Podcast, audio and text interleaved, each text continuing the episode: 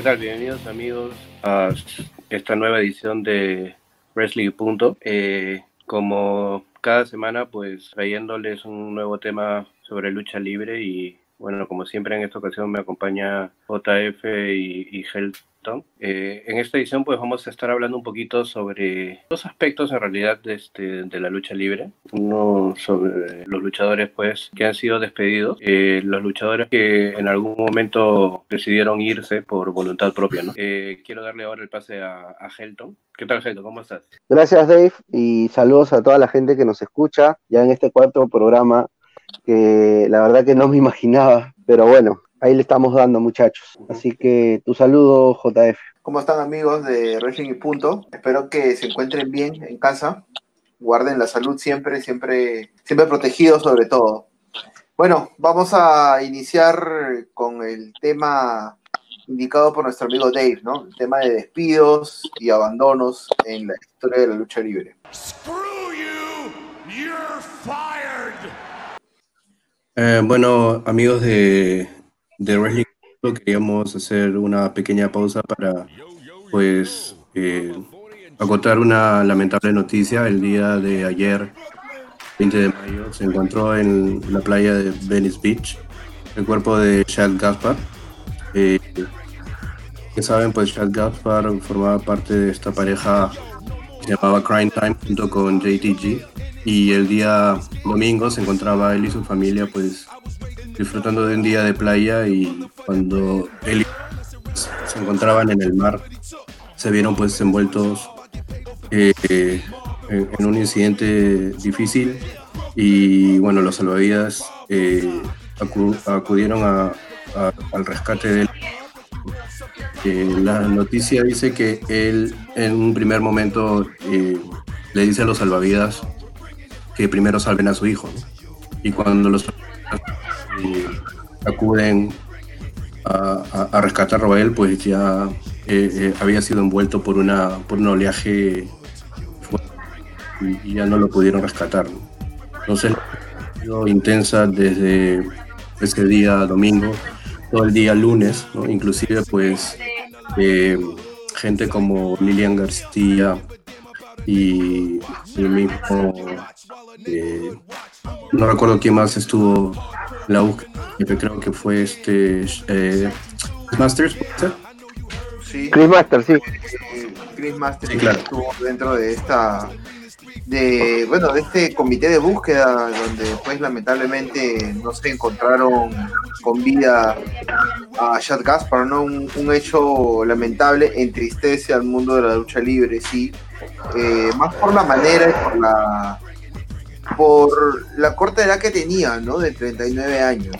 Ya con un, hijo, un hijo de 10, pues, este, qué mejor ejemplo, qué mejor amor que, que, dar la vida por el otro, ¿no? Es un poco, un poco triste, la verdad. Sí, claro. Y bueno, el día de ayer, eh, miércoles 20, pues, en horas de la mañana, un cuerpo pues varó en la playa de Venice Beach y, y lo y los rescatistas o los miembros de, de pues confirmaron eh, que el cuerpo era pues efectivamente el de Charles Gaspar, entonces y es realmente una pérdida lamentable pues ya WWE a través de las redes y también pues eh, figuras de, la lucha libre se han manifestado con respecto a esta pérdida así que este, eh, lamentamos mucho su, su partida y pues eh, oración y uh, mucha fuerza pues para, para su familia y para sus seres queridos. Sí, sobre todo para los fans, ¿no? La, lucha libre es una familia no sanguínea y cuando ocurren estas cosas simplemente nos queda orar, nos queda a esperar que la familia encuentre el consuelo y, y sobre todo pues recordarlo en su performance dentro del ring, ¿no? Bueno, yo quería empezar dando que hablar con ECW, la empresa extrema, la empresa de, de Filadelfia, que tuvo un caso muy particular. Tuvo un caso eh, particular entre Paul Heyman, en ese momento quien era el dueño principal de la compañía y, Booker, eh, con Sabu. esta, este tema va de la mano con un tour que Sabu fue partícipe en el año de 1995. ¿Qué ocurrió aquí? Bueno, Sabu fue a este tour de New Japan Pro Wrestling eh, y se le pagó el tour completo, pero solamente participó en una sola lucha. Entonces, eh, al enterarse Paul Heyman con anticipación de lo que estaba ocurriendo, pues no estuvo muy de acuerdo, ¿no? Que una de sus estrellas eh, pudiera ausentarse de la compañía por una semana, ya que justamente en esa semana caían las grabaciones de ECW. En aquellos años, ECW, por un tema de presupuesto, se grababa en uno o dos días todos los capítulos de, un mes. Entonces llegó el momento de, grabar el capítulo y para mala suerte de Paul Heyman, Sabu y Taz eran los campeones en pareja y en ese momento tenían que defender los títulos en una triple amenaza. Bueno, las triples amenazas eh, en ECW se llamaba Three Way Dance, eh, luchando contra Public Enemy y contra Dean Malenko y Chris Benoit tenía que defender los títulos, pero no podían hacerlo porque Sabu estaba en Japón.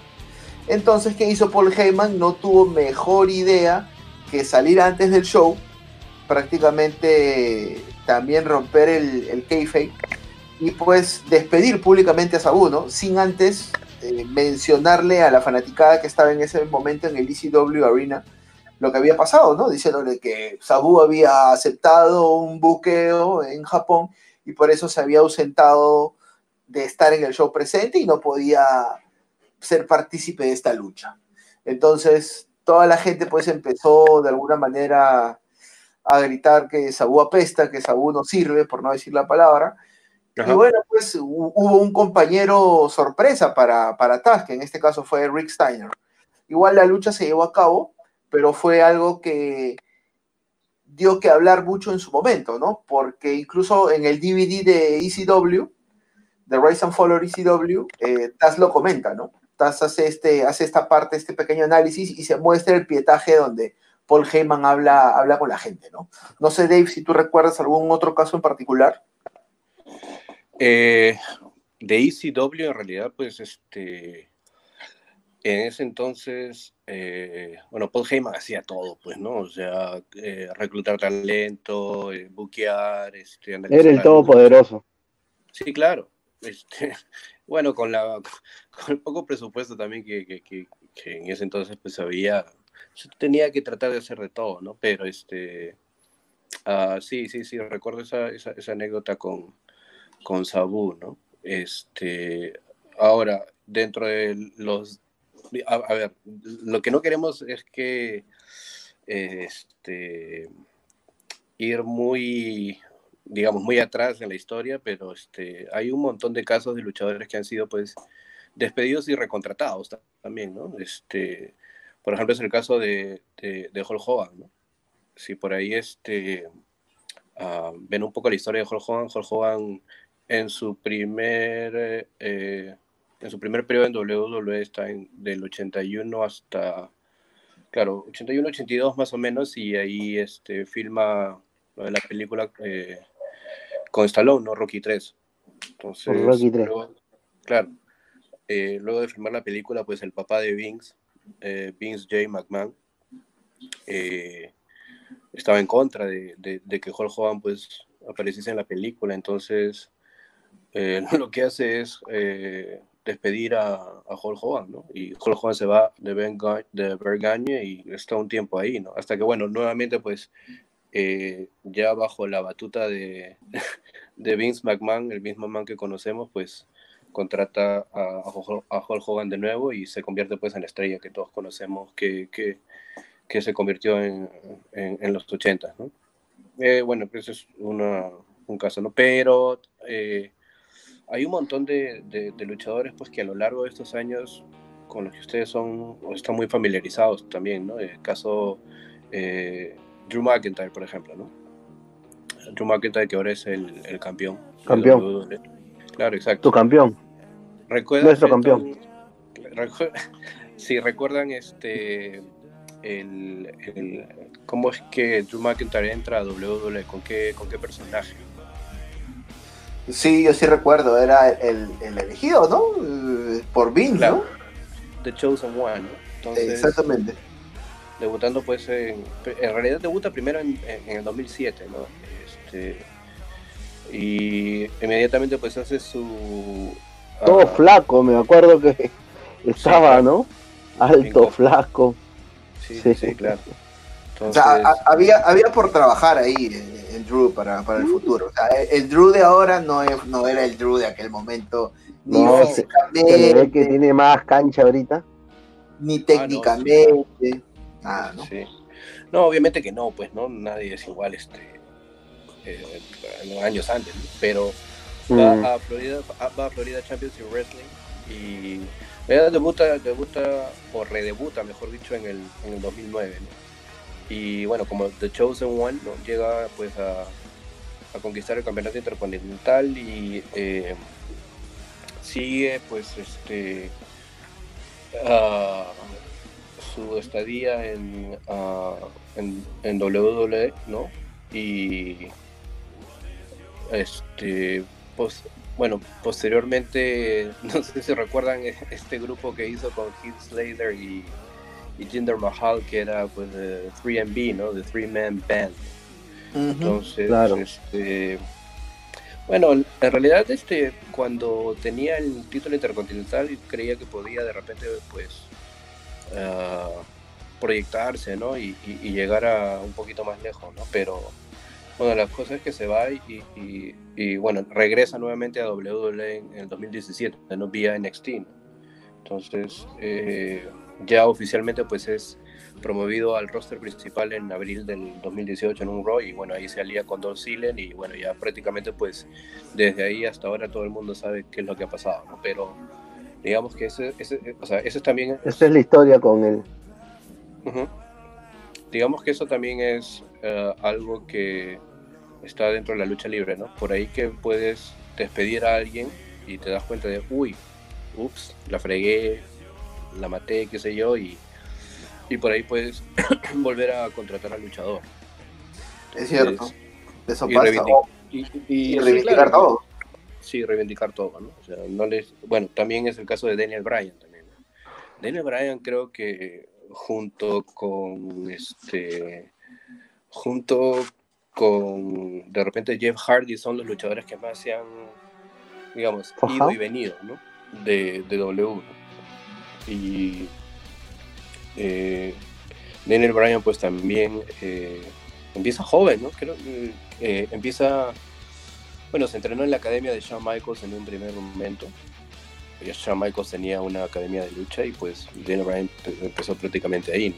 Pero pues Daniel Bryan ha, estado yendo y viniendo, ¿no? Era la primera vez que, que, firma con WWS en el 2000, ¿no? Y sí, por ahí este, creo que hay algunas luchas de Daniel Bryan por ahí de, esa época, ¿no? Pero era más eh, luchas en Velocity, si por ahí alguien recuerda ese programa de, de WWE, que era un equivalente a, no sé, pues a Superstars o una cosa así, ¿no?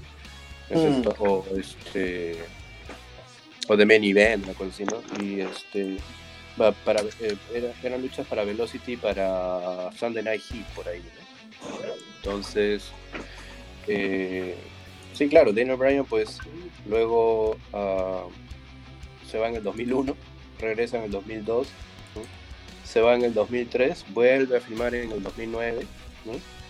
se vuelve a ir en el 2010 y eh, eh, regresa, perdón, regresa en el 2010 como rookie de NXT, ¿no? Y este, bueno, ahí este, justo con el ángulo de Nexus y esto, ¿no?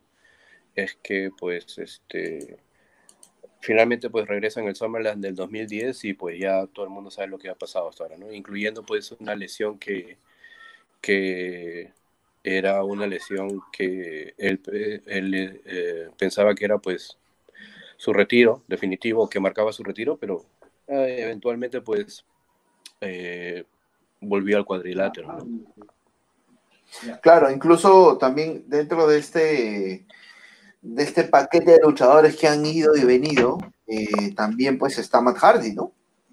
Matt Hardy también ha estado yendo y viniendo a través de los años eh, por W.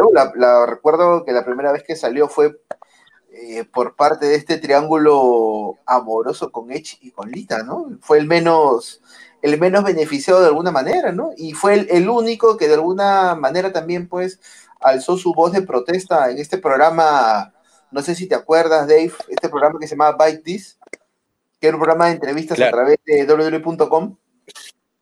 Sí, sí, sí, claro, que es uno de los, digamos, una de los primeros, de las primeras eh, formas, ¿no? De, eh, de podcast o de live stream, ¿no? O sea, todo lo que tenemos ahora, digamos que se, se juntaba ahí en ese Byte This, ¿no? Porque era uh, un segmento eh, en línea, ¿no? Por internet y pues podía durar uh, una hora y algo, ¿no? Pero todo era eh, por internet, ¿no? Y, y, este, y, la gente interactuaba y eso, ¿no?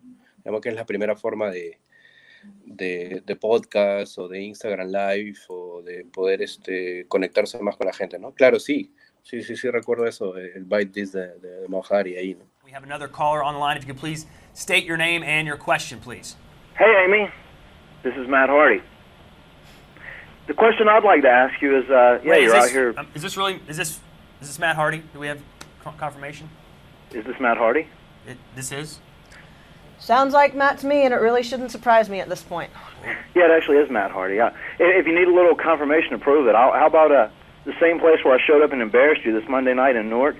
Newark is also the same place you told me you loved me, Amy. You remember that? Yes, I do. The first time. You need any more confirmation? No, Matt. Go ahead. What's up? No, go ahead. I wanna. I'm gonna give you a chance, considering you know I, I, I have talked to you here and there, but I haven't talked to you uh, since everything has really, really went down. But I want to hear you explain yourself. Go ahead. I want to hear from you. I want to hear from the horse's mouth.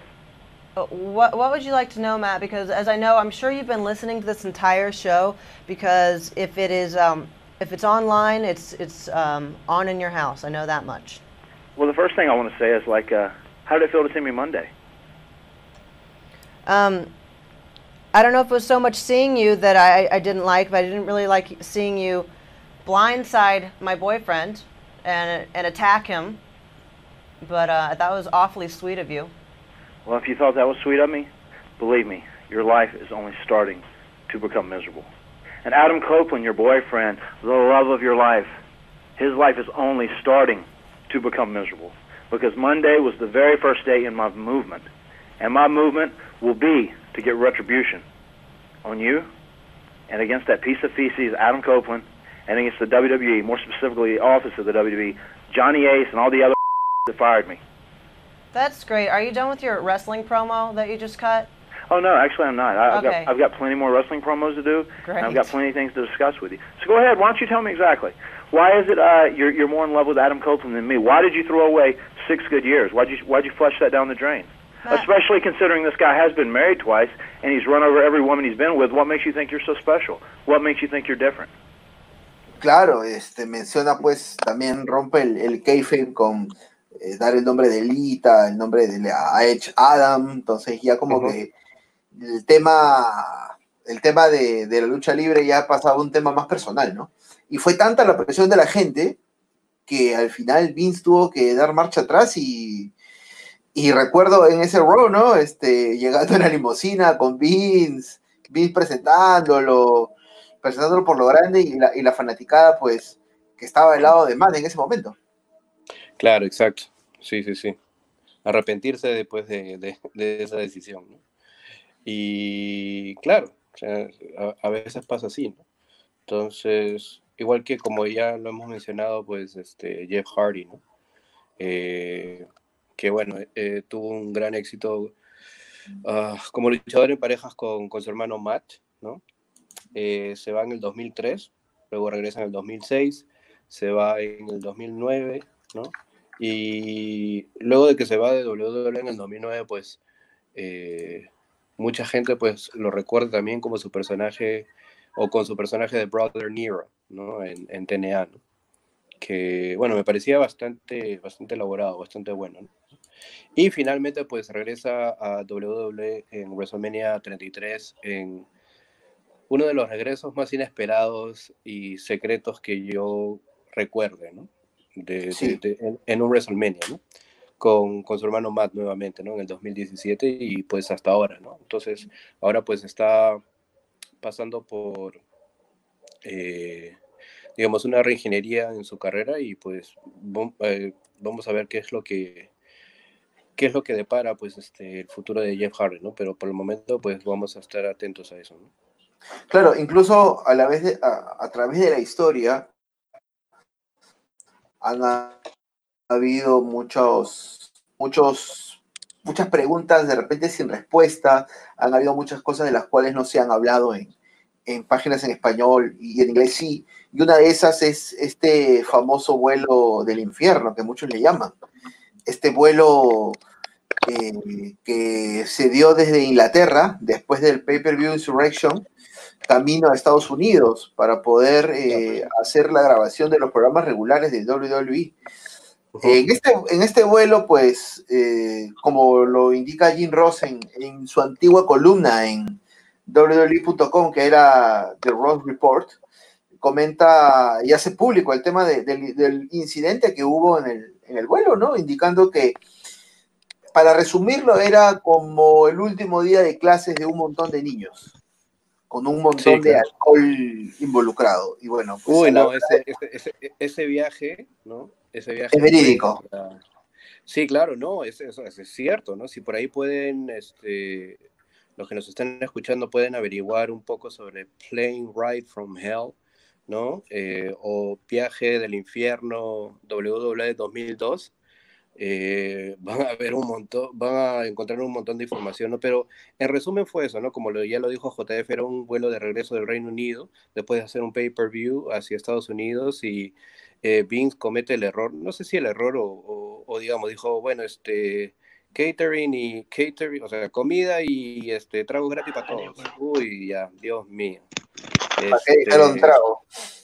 ¿Para qué dijeron trago? ¿Para qué dijeron comida? ¿Para qué dijeron Y este, yo no sé, pero de repente pues hubo más que trago ahí, ¿no? Entonces, era una cosa pues de locos, ¿no? O sea, y era un vuelo pues charteado por Vince, entonces ya pues, o sea, imagínate, ¿no? Era solo, eh, solo empleados de W, no, no había, o sea, todo quedaba en la casa, no había, no ah, había que preocuparse, técnicamente. Eh, sí, técnicamente no había que preocuparse, pero, o sea, eh, imagínate que estás en un vuelo así y, y, no sé, escuchas pues, ruido atrás, este alboroto, chacota, Ric Flair este, semidesnudo, este, claro, o sea, cortes de pelo.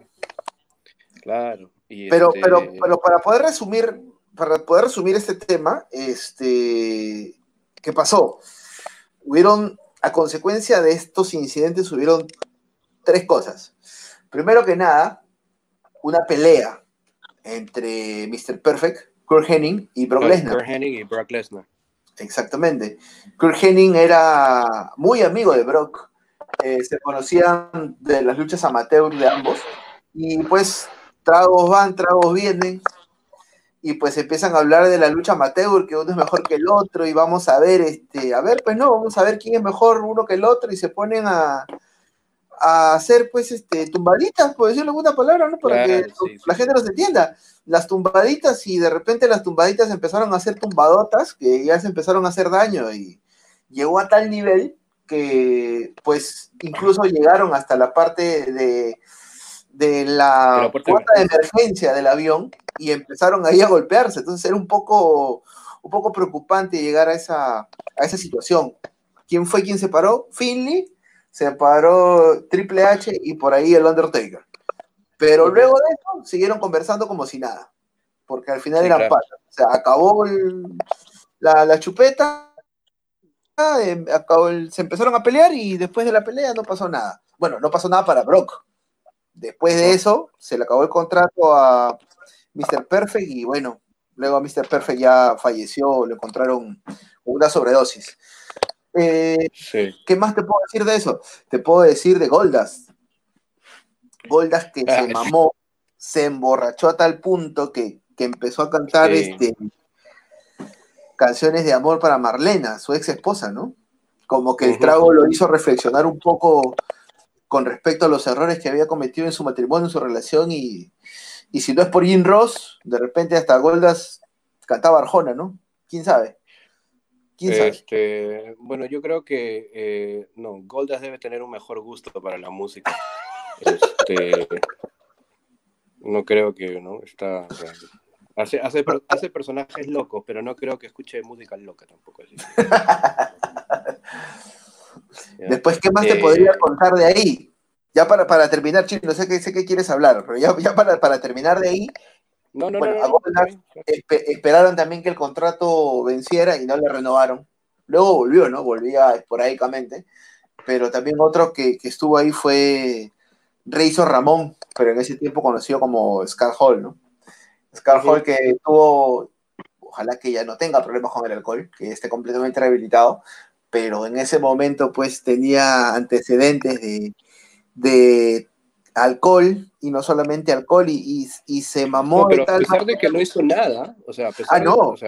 es que no hizo nada, pero es que se tomó todo lo que había, pues. O sea, o sea que se, tomó todo y, se fumó todo. Pues. Sí, ya no tenía, no tenía pulso. Sí, se tomó hasta la molestia, ¿no? No tenía pulso que Justin Credible lo tuvo que poner en una silla de ruedas y para mala suerte, avanzando, avanzando por ocultarlo, se encuentran con Vince. Bueno, pues tampoco a Scott Hall le, renovaron porque después de eso, si recuerdan los rows siguientes y los programas siguientes, Scott Hall ya estaba con una mala forma física y tenía temas personales con respecto a su ex esposa y la, y la custodia de su, de su hijo en ese momento. Sí, sí, claro. Bueno, has resumido pues prácticamente todo lo que es ese, todo lo que fue ese viaje, ¿no? Y lo que, y lo que trajo, ¿no? Este, esos dos despidos en realidad, ¿no? Ahora, yo quiero, este, de repente preguntarte a, ti, Helton, si es que eh, ¿recuerdas tú algún despido o de repente, pues, alguien que haya salido abruptamente de lo que es este WWE? Claro, lo más sonado, ¿no? en realidad son los de CM Punk, el de Alberto del Río también. ¿no? Esos son los que prácticamente son los... Y bueno, y lo, último, ¿no? Que, ha pasado, ¿no? Este año, por el tema del, del coronavirus, ¿no? Eh, esos son los, los que yo más recuerdo en realidad. Sí. Mm. Sí, claro, pues, este, en realidad hay mucho, mucho, o sea, muchos luchadores que podríamos pues tener, tener que tener este, unos, no sé, pues dos, tres programas, pero bueno, eh, yo quería eh, mencionar algo que, que, bueno, que recientemente acababa de escuchar, ¿no? Este, y me, y me, digamos, me sorprende mucho que esté dentro de el Hall of Fame o el Salón de la Fama de la WWE, ¿no? Que es el caso de pues, Jeff Jarrett, eh, claro. Jeff Jarrett, claro, Jeff Jarrett, eh, talento de primero de NWA, ¿no? Y eh, bueno, que entró a trabajar a, a WWE a partir del año 90 y 94, 95, en ese entonces pues tenía un personaje de cantante de country, ¿no? Y quien lo acompañaba pues era Road Dog, ¿no? Jesse James en ese entonces y y bueno, tuvo pues eh, una carrera pues más o menos resaltante, ¿no? Pero eh, lo que quería contar era pues que en el último libro de Jim Ross, que se llama pues Under the Black Hat o Bajo el Sombrero Negro, Jim Ross cuenta pues una anécdota bastante interesante que tiene que ver pues con la salida de, de Jeff Jarrett en dos ocasiones para dos compañías distintas, ¿no? ¿Cómo es esto? En el 99 pues los que han visto pues la, era actitud saben que Jeff Jarrett en el 99 a finales más o menos tuvo un feudo con China, ¿no?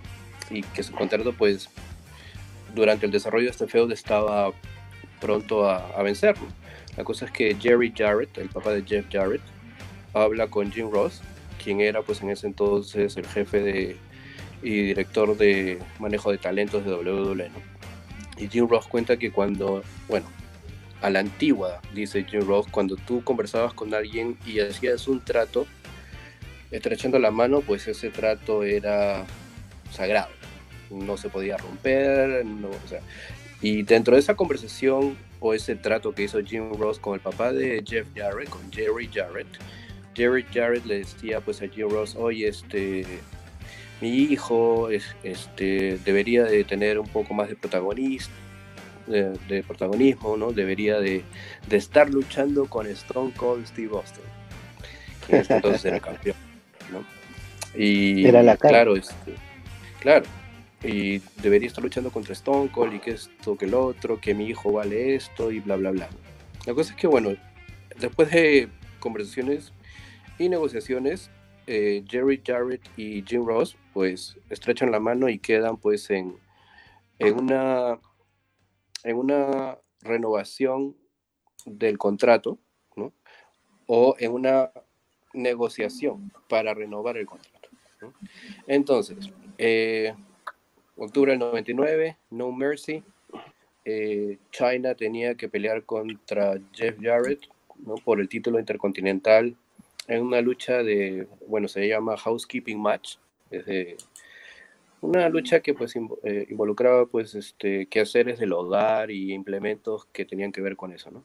La cosa es que llega Jeff Jarrett temprano al Coliseo durante la tarde y pues eh, prácticamente pues le dice a Jim Ross, yo no voy a salir a luchar si es que en este momento no me pagan lo que me adeudan de venta de mercancía y no me pagan las vacaciones que no he tomado y no me pagan pues lo que creo que se me adeuda, ¿no? En efectivo. Escuché esa historia. Sí, claro.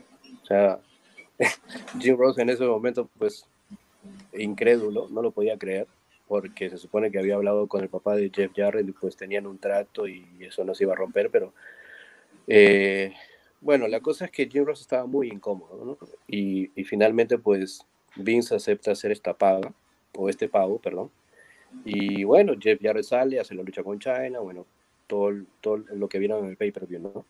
Pero pues inmediatamente... Eh, Terminado el show. Luego de, Claro, exacto. Luego, luego de eso, pues ya no se le vio más a, Jeff Jarrett, ¿no? Y bueno, Jeff Jarrett se va a, a WCW, ¿no? Y ¿cuál es la, la segunda ocasión con, con, Jeff Jarrett? Es que en el 2001, cuando Vince compra a WCW, eh, marzo para ser exactos, ¿no? Y, y, si recuerdan y pueden ver ese programa, ¿no? 26 de marzo del 2001, ¿no? Um, Monday Night Raw y Nitro transmitiéndose en vivo simultáneamente, ¿no? WCW Nitro transmitiéndose desde Panama City y, y Raw transmitiéndose desde Cleveland, Ohio, ¿no?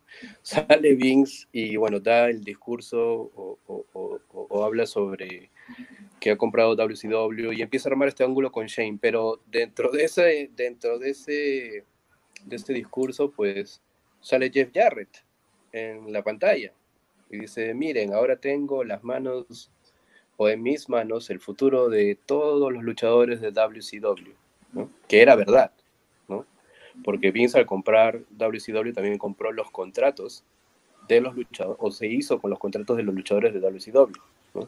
Ahora, la mayoría de, o un buen porcentaje de luchadores de WCW eh, seguían siendo remunerados o pagados pero solamente Vince despidió a uno.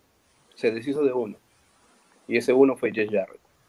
At the right time, there'll be a special simulcast. And let me just say that tonight, for sure, one man will make history. And that's me, Vince McMahon.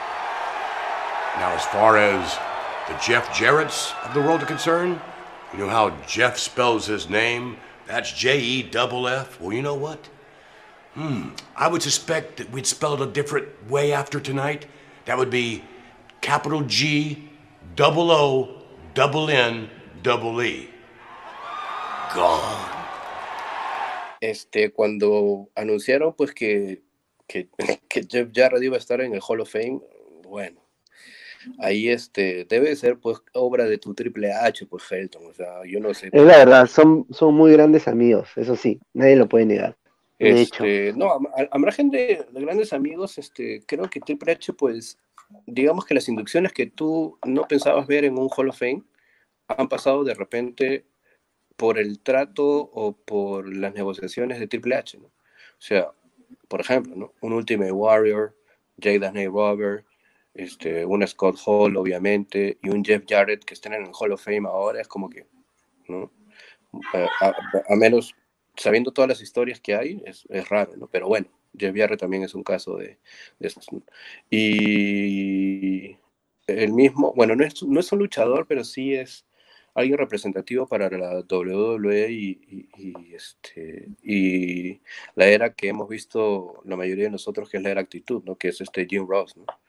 En realidad, al escuchar su libro, mucha, o sea, la última etapa, este, no, o sea, no, no, no, no, no, este, no, no, hay, hay siempre dos, dos versiones de, de las historias, ¿no? O sea, yo puedo tener mi versión y la otra persona puede tener su versión, pero Jim Ross da su versión ahí y la verdad es que como lo han tratado, como lo trataron en su momento, la verdad es que no, no, no es muy eh, decorosa, que digamos, ¿no? Pero bueno, pasa así, ¿no?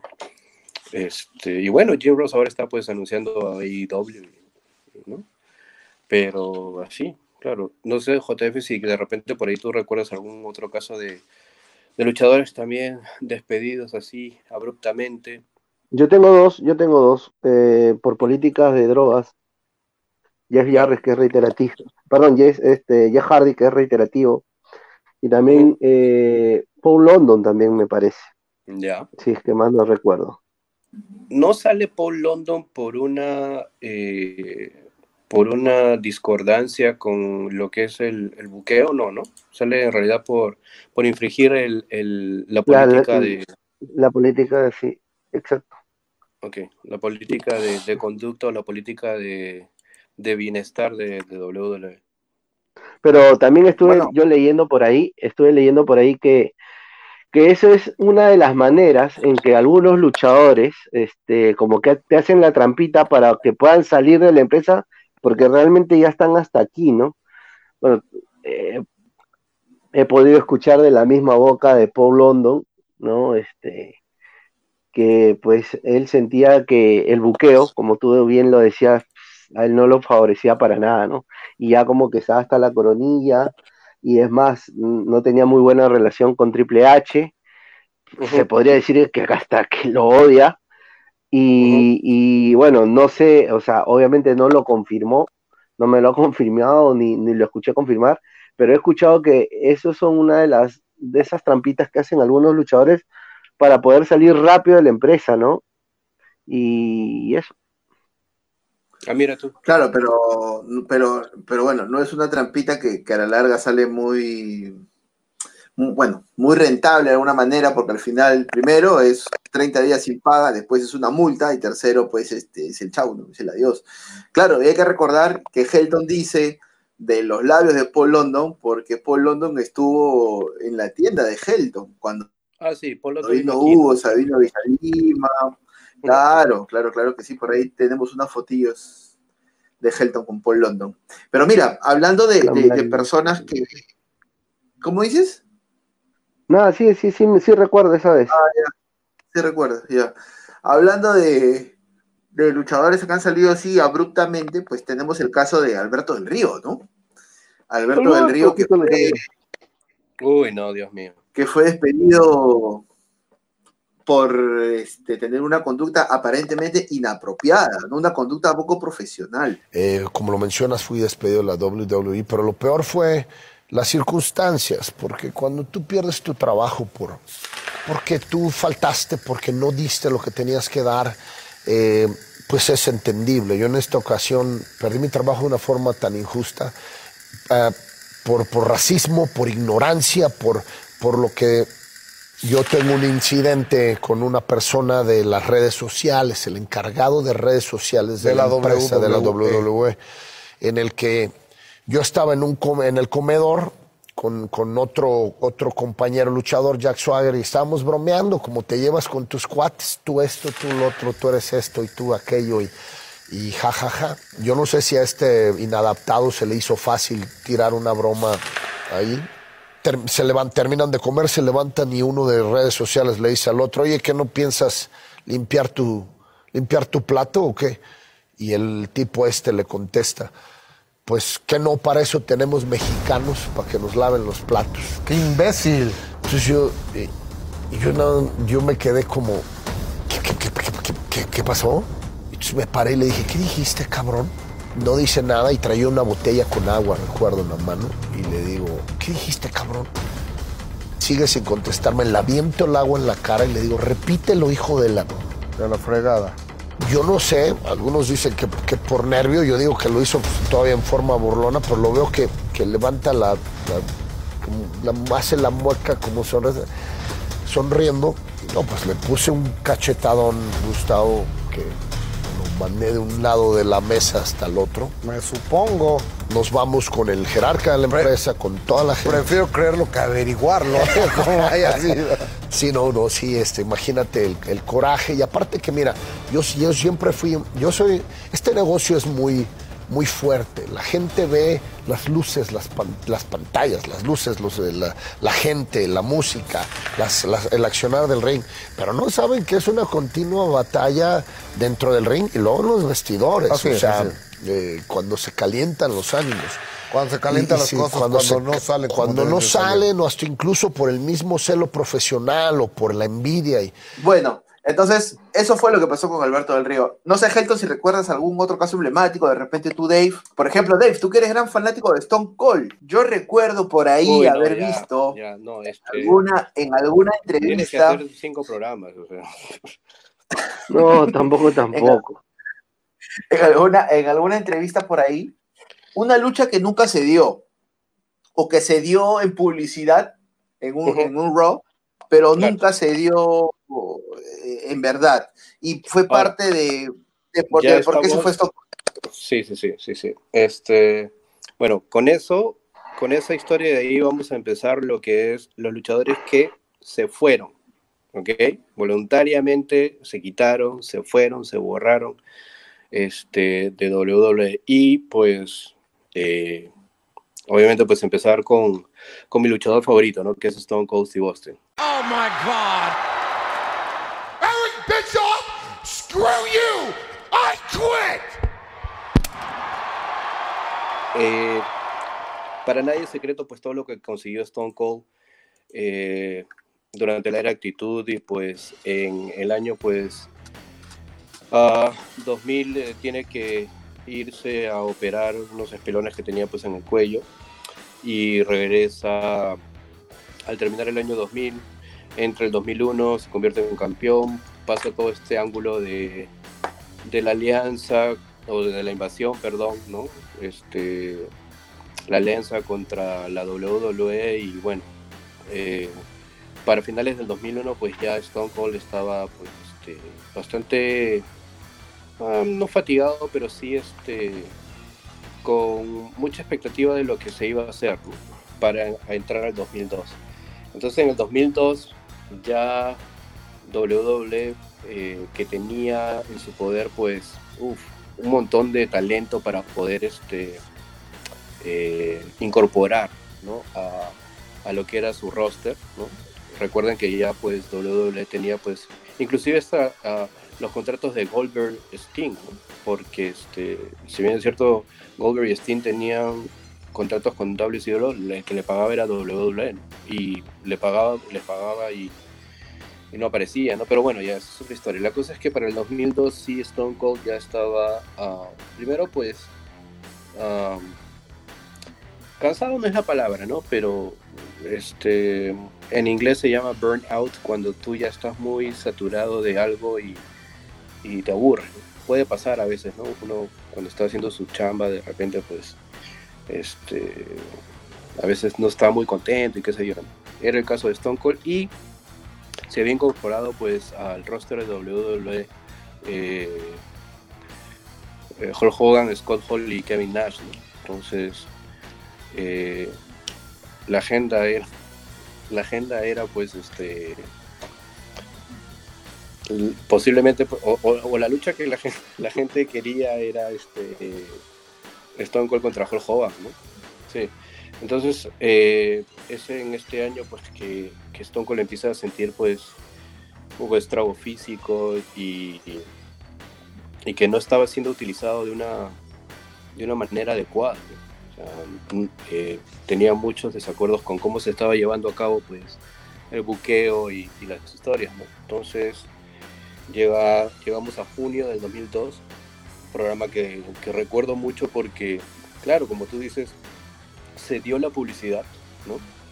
Para que Stone Cold tuviera una lucha con este luchador, a la redundancia, y, y, y, y perdiera limpio, sin interferencia, sin nada, en camino hacia el Rey del Ring. Entonces, yo, como figura, ¿no? como figura que le he dado millones de dólares a la compañía, ¿no? que he sido la cara durante varios años, que prácticamente pues ha sacado del, del- o sea, digamos que la era actitud sacó del hoyo a WWE, pero dentro de todo ese roster, ¿no? Stone Cold pues era pues la figura principal y que de la noche a la mañana sin ningún tipo de justificación, ¿no? me digas, oye, ¿sabes qué? Esta lucha es en Monday Night Raw sin ningún build-up, es decir, sin ninguna construcción previa a por qué se va a dar la lucha. Tengo que encima perder. O Stone Cold siempre ha dicho, yo no tengo ningún problema en perder con nadie. O sea, en hacerle el job o en, en hacer ver o lucir eh, bien a un luchador, pero justifícame. O sea, justifícame por qué. O sea, la historia es una historia a largo plazo. Es decir, hacer negocio, porque de eso se trata. Si tú me vas a poner en una lucha sin ninguna construcción previa, sin ningún ángulo, así porque sí, y perder limpio en un Raw, yo habiendo sido la figura o la cara de la compañía durante varios años, yo no entiendo. Entonces Stone Cold simplemente decidió agarrar su maleta, no ir a Atlanta, donde recuerdo que era se estaba dando el programa, y simplemente le dijo a Jim Ross por teléfono. Eh, Es decir, Vince antes previamente le había planteado el escenario a Stone Cold y Stone Cold le dijo, ¿eso es lo que vamos a hacer? Y Vince le dijo, sí. Y Stone Cold le dijo, ok, pero no un ok de ya, bacán, lo voy a hacer. Ok de, ok de, bueno, si eso es lo que quieres, lamentablemente yo no lo voy a hacer. Y Jim Ross habló de nuevo con él antes de Raw y Stone Cold simplemente le dijo, oye, ¿sabes qué? Yo me quito, yo me voy. O sea, porque, o sea, me voy. No, no, no, no, no, no. No cuadra, no corre, no me convence, no me gusta, qué sé yo. No es la mejor manera de... ña, ña, ña, ña, ña. Exacto. Ok. Pero, digamos, no quiero justificar a mi luchador favorito, pero tiene cierta razón, ¿no? Tiene cierta razón y tiene cierto, ah, digamos, cierta Bueno, justificación. claro, o sea, Stone O sea, Cold. justificación, justificación, perdón. Justificación no, justificación no. Acá le Eh, busca cinco pies al gato. Que siga. No, no, no, no, no, no, no. Este, tiene cierta lógica. ¿sí? Tiene Pelao. cierta lógica. Ya.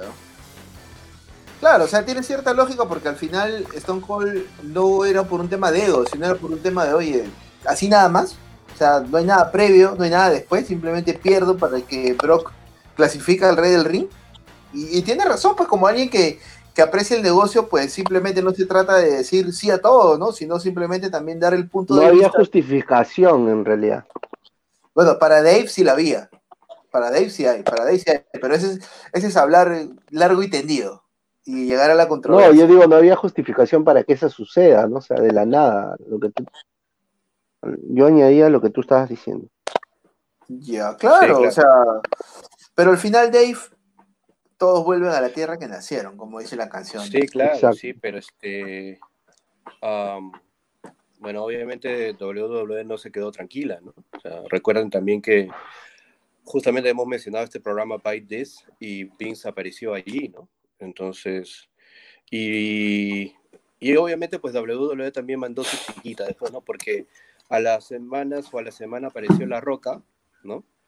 Apareciendo. Uy, se pues, la mandó, pero completita. no, sí, claro, o sea, pues, apareció La Roca y diciendo, pues, ¿no? Este, bueno, si no quieres estar aquí y si vas a tomar tu pelota y te la vas a llevar, ¿no? Este, para jugar solo, bueno, como dice el eslogan, get the F out, ¿no?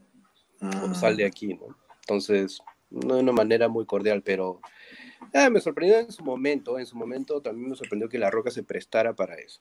Pero bueno, pues, ¿no? Este, Pero la Roca también siempre se ha prestado para todo. No, pues, no, sí, pero, o sea, a lo, a- a lo que te digo es que en este caso particular, ¿no? en este caso particular, ¿no? que este, se preste para pues mandarle esa chiquita Stone Cold. Entonces, bueno, en ese, en ese momento sí me sorprendió, pero... ¿no? Y nada, así pasó y así regresó, pues, ¿no? Este, después de varios meses, ¿no? En, el, en febrero del 2003. Recuerdo mucho porque este, en ese entonces este, estaba, estaba trabajando en Estados Unidos y, y- y- y recuerdo que hasta compré el evento, ¿no? No Way Out. ¿En dónde, en dónde Dave? ¿En ¿Dónde estabas trabajando, Dave? En la concha En Oye, Idaho, en Idaho. En Seattle. Pero continuando con este tema de los que se fueron, los que renunciaron, no, no fueron sacados de- o no fueron despedidos, también tenemos un caso muy particular, el caso de Eddie Guerrero en WCW. ¿Qué pasaba con Eddie Guerrero en WCW? Bueno, pasaba como todos las- los luchadores que no son favorecidos en talla ni en, ni en musculatura, ¿no? Que son relegados al- a la mitad de la, de la cartelera. Pasaba esto con Malenko, pasaba con Benoit, pasaba con Eddie Guerrero en ese momento y con, y con los latinos, ¿no? Con Chavo Guerrero, con La Parca, con, con Juventud Guerrera, Guerrero. todo, todo el roster de, de WCW encargado de México, lo- el villano 4 y el villano 5, toda esa gente, ¿no? Lismar Jr., Los que no eran desde NWO. Héctor Garza, toda esa gente, ¿no? Entonces, Psicosis, toda esa gente. Entonces, ¿qué hizo Eddie Guerrero? Salió en un Nitro con su micro en mano a decir todo lo que estaba pasando, sin asco, en vivo y en directo. Pero ¿qué, pero ¿qué pasa acá? Que aparentemente esto fue una, una promo shoot que sí estaba, sí estaba planeado que fuera buqueado. así. Estaba buqueado que fuera así. Incluso Eddie Guerrero al final de la promo da a entender como, ok, ¿no? No voy a ir hasta tu oficina a que me tires el café encima, por eso yo me lo echo encima. Y agarró Claro. la taza de café, el vaso de café que tenía y se lo echó en el polo. Agarró su maleta y se arrancó. Pero ¿qué Claro. ocurre? De que, que el- el- este tema, esta referencia a la, a la- al café, fue que sí tuvieron esta conversación Eddie Guerrero con Eric Bischoff en ese tiempo, con respecto a hacia dónde iba su personaje, porque su personaje iba, iba de menos a más, para ser sincero, y además Eddie Guerrero estaba pidiendo un tema de un aumento. Tenía una esposa que mantener, tenía las, a, a las hijas, eh, y bueno, no le dieron el, aumento y en ese momento cuando estaban conversando con Eric Bischoff en la oficina, pues Eric Bischoff de casualidad pues se le cayó el café en la, en la oficina, ¿no? Lo que sí fue cierto eh, fue todo lo que dijo, que no estaba de acuerdo con lo que pasaba, que si se había quedado callado era por, por temor a las represalias y por su sobrino Chavo Guerrero que estaba en ese momento, y pues agarró maletas y se fue. Se fue y no apareció por cinco o seis meses a voluntad propia, eso sí no estaba buqueado. Entonces yo considero también que podría ser tomado esto como una, una renuncia parcial, ¿no? Claro, sí, claro. Pero, este, esa, o sea, esa, esa época en realidad había pues descontento de repente de ambos lados, ¿no? De repente de ambos lados porque mientras WCW te podía ofrecer pues plata, dinero, ¿no? Eh, no te garantizaba que eh, vayas a tener exposición o que vayas a tener tiempo en, en pantalla tampoco, ¿no? O que vayas a poder ser una figura relevante, ¿no? Y en WWE no te ofrecían plata, pero pues, este, de repente iban a intentar hacer algo contigo. Pero en ese entonces, pues era, yo creo que a partir de, del quiebre que hay en, en, en, los ratings, ya, digamos que el barco se empezó a inclinar más por, por WWE y, y bueno, ya ahí este, hay mucho talento de WCW que se fue a, a WWE, ¿no? Caso Jericho, caso Big Show, caso eh, Benoit, Malenko, Guerrero, Saturn, ¿no? Y claro, ¿no? Ahora, eh, dentro de estos luchadores que también pues se fueron, partieron, se quitaron, este, está dos casos en particular, ¿no? Eh, que bueno, que tiene que ver mucho con una lucha en, WrestleMania 20, ¿no? que son este, Goldberg y, y Brock Lesnar. ¿no? Para muchos no es secreto pues que eh, para el 2004, ¿no? luego de haber tenido pues eh, en el caso de Brock, ¿no? un par de años imparable, ¿no? 2002, 2003, imparable, eh, campeonatos mundiales y eso, ¿no? Y en el caso pues de, de Goldberg un, un año, ¿no? En el que pues firma con WWE luego de que ya su contrato en WCW había vencido y, y, y regresa, eh, o digamos, aparece por primera vez Goldberg en, en un Raw después de WrestleMania 19, ¿no? Entonces, eh, ambos habiendo tenido pues un buen tiempo como figuras, ¿no? Y en el caso de Brock, eh, Brock se iba porque quería, eh, primero estaba pues este, cansado del itinerario de viajes, demasiados viajes, y eh, posteriormente pues Brock diría que también quería eh, probar suerte o, o, hacer cosas dentro del fútbol americano antes de, de entrar a, a, las artes marciales mixtas, no en la UFC. Y en el caso, pues, de, de Goldberg también había mucho de eso. De lo que era los itinerarios de viaje, los itinerarios de lucha, entonces, pues, terminaron por, por desgastarlo, ¿no? Es por eso que eh, esa lucha, pues, en WrestleMania 20, la verdad es que mm, este, toda la gente ahí en New York, en el Madison Square Garden, pues, abuchándolos, eh, era porque pues los fanáticos sabían lo que iba a pasar, ¿no? Estos dos, estas dos figuras se iban a ir. Pero como dice JF, pues siempre a veces se, se, puede regresar, ¿no? Se puede regresar a casa y en el caso pues de, de, de Brock y de Goldberg pues ha, sucedido así, ¿no? Bueno, Goldberg se tardó un poquito más en regresar, pero eventualmente pues regresó. Es cierto, es cierto que al final, al final creo que tiene mucho que ver la negociación de, de, Triple H en su momento para que los luchadores vuelvan, ¿no? Eso sí es algo que, que se le tiene que, que apreciar a, a, Hunter, ¿no? Porque muchos tuvieron problemas con Vince en ese momento, muchos tuvieron discrepancias, de repente heridas que no se sanaron en su momento, pues caso Warrior, caso, caso Ramón, caso Jeff Jarrett y en este caso pues también con el tema de Goldberg y Lesnar, ¿no? Goldberg volviendo después de años y, y, Brock también pues regresando después de WrestleMania atacando a, a Cena, ¿no? Y hasta, uh -huh. hasta estos días, ¿no? Que, que, aparentemente Brock sigue bajo contrato, no sabemos. Pero hay algo que, que sí nos, nos está faltando tocar, que es el tema del punqueto de CM Punk. Helton, ¿Qué tienes que opinar? ¿Qué tienes que contarnos? Que recuerdes del tema de CM Punk. Bueno, lo que yo recuerdo es que, bueno, después de la gran carrera que tuvo CM Punk en WWE y lo controversial que fue su última parte en su estadía en la empresa, este, él no estaba muy de acuerdo con cómo manejaban su personaje y renunció a la compañía, ¿no? aduciendo que tenía muchas lesiones, que tenía, o sea, sobre todo tenía muchas diferencias con los Booker, ¿no? La empresa no aceptó la salida de, de CM y solamente lo suspendió por algún tiempo. Cosa que CM Punk eh, aceptó, ¿no? Y se retiró. Semana más tarde, lo peor llegaría en el momento menos adecuado, ¿no?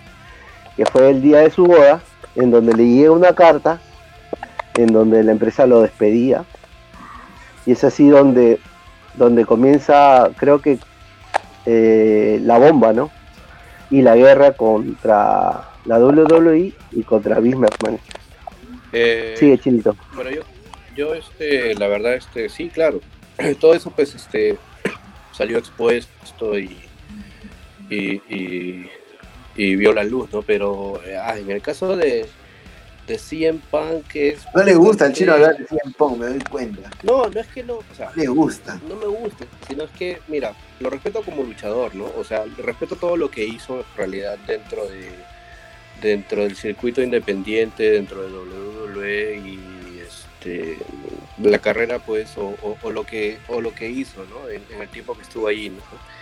Y pasa mucho por el descontento que de repente este, puede haber tenido CM Punk con, con el equipo creativo, con los guionistas, qué sé yo, ¿no? Y con el mal uso que se le estaba dando a su personaje, ¿no? Y es una, digamos, es una, no sé constante, pero siempre pasa que cuando un luchador no está contento con la dirección que está llevando su personaje o cómo está siendo utilizado, pues eh, WWE a veces captura eso para poder también armar un ángulo o una historia, ¿no? En el caso de CM Punk, lo del pipe bomb, ¿no? O digamos, todo ¿Lo del qué? Disculpa.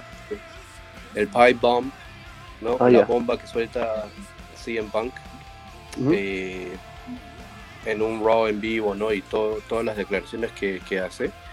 eh, digamos que marcaron en ese entonces un ascenso también, ¿no? Y, y, y Punk tomó un poquito más de, de relevancia hasta que, bueno, ya realmente pues sí se, se, se hartó, ¿no? Y no sé si coincidencia o no coincidencia, pero este es, un, es una vaina bien, bien dura, ¿no? O sea, que te despidan, pues, este, el día que te vas a casar, el día que se supone más feliz de tu vida es una contraparte, ¿no? Pero eh, como lo han mencionado, ¿no? Eh, de repente, pues puede pasar que hay luchadores que se han ido, ¿no? Este, descontentos y finalmente, pues, han regresado. Ahora, CM Punk ha jurado y rejurado y que no va a regresar y no, no, no, no, no, pero eh, bueno, si quiere, si, si tiene pensado regresar, que lo haga ya, porque este... Lo necesitamos. es No, no, la verdad que no, yo no. Bueno, yo creo que sí. Yo creo que sí.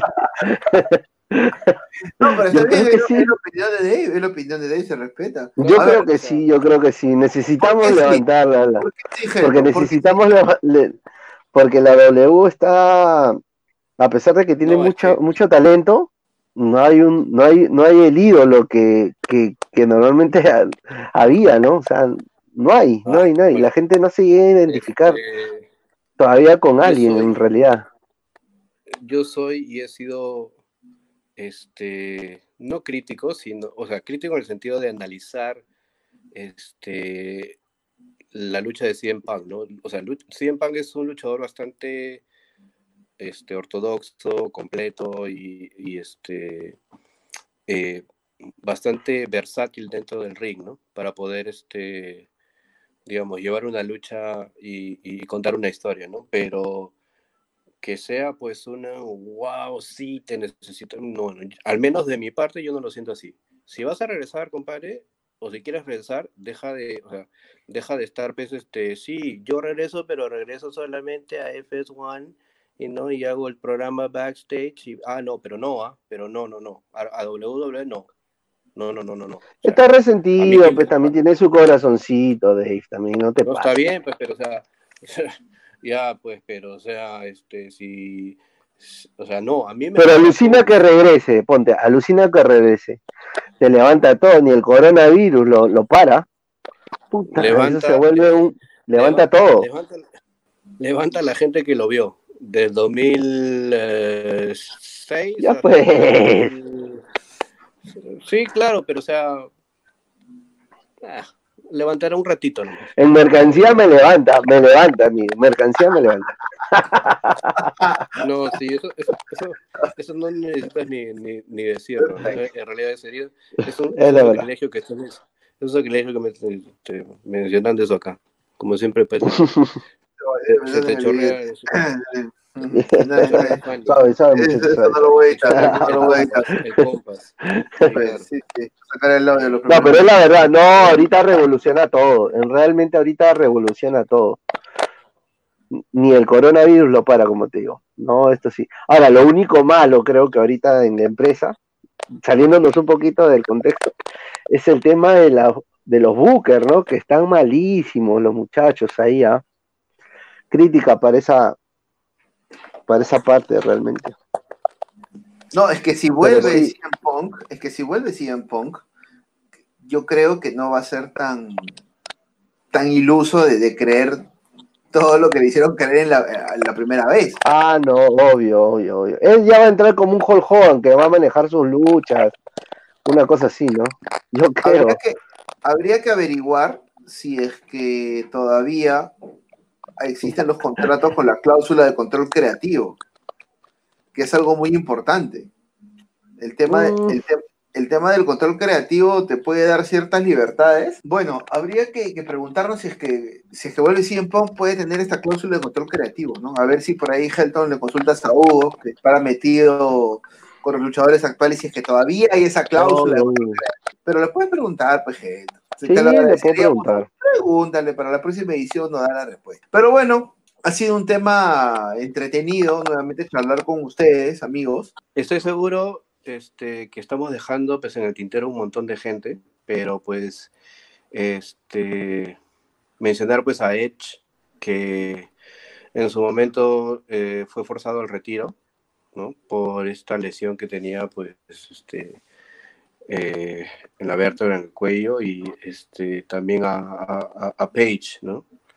Que debido pues a, al desarrollo de una lucha y una y una este y uno no bueno movida no una patada bastante fuerte por la espalda de Sasha Banks pues agrava pues, su, su, su, su lesión sí sí sí claro y, y, y lamentablemente pues se tiene que se, se tiene que retirar ¿no?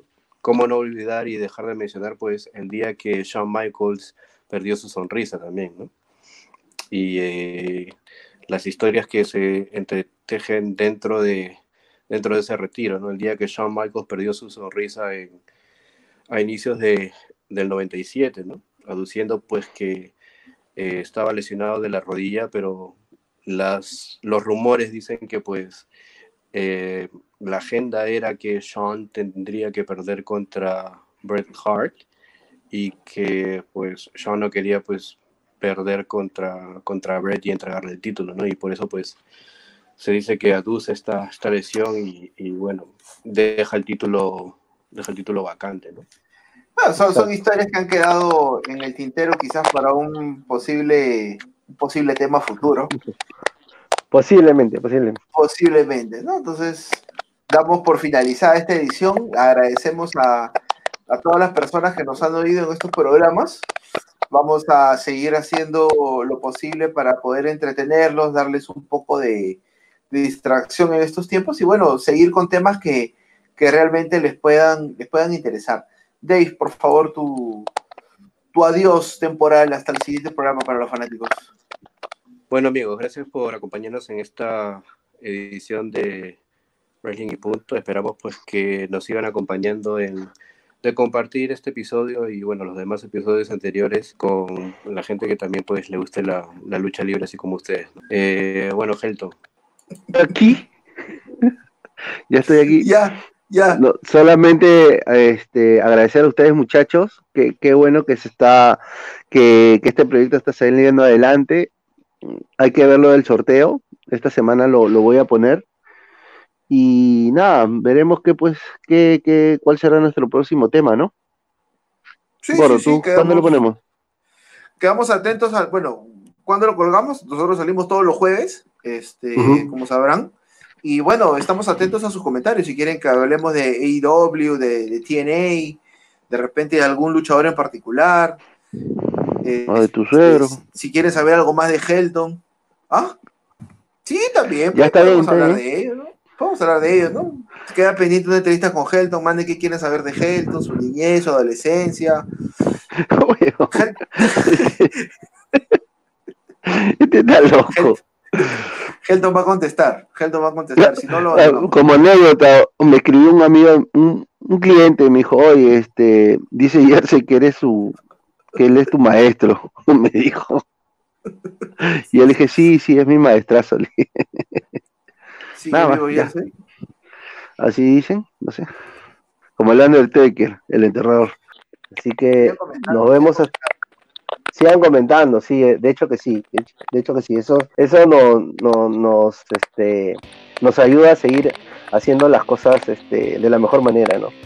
Así que nos vemos. Se cuida. Sí,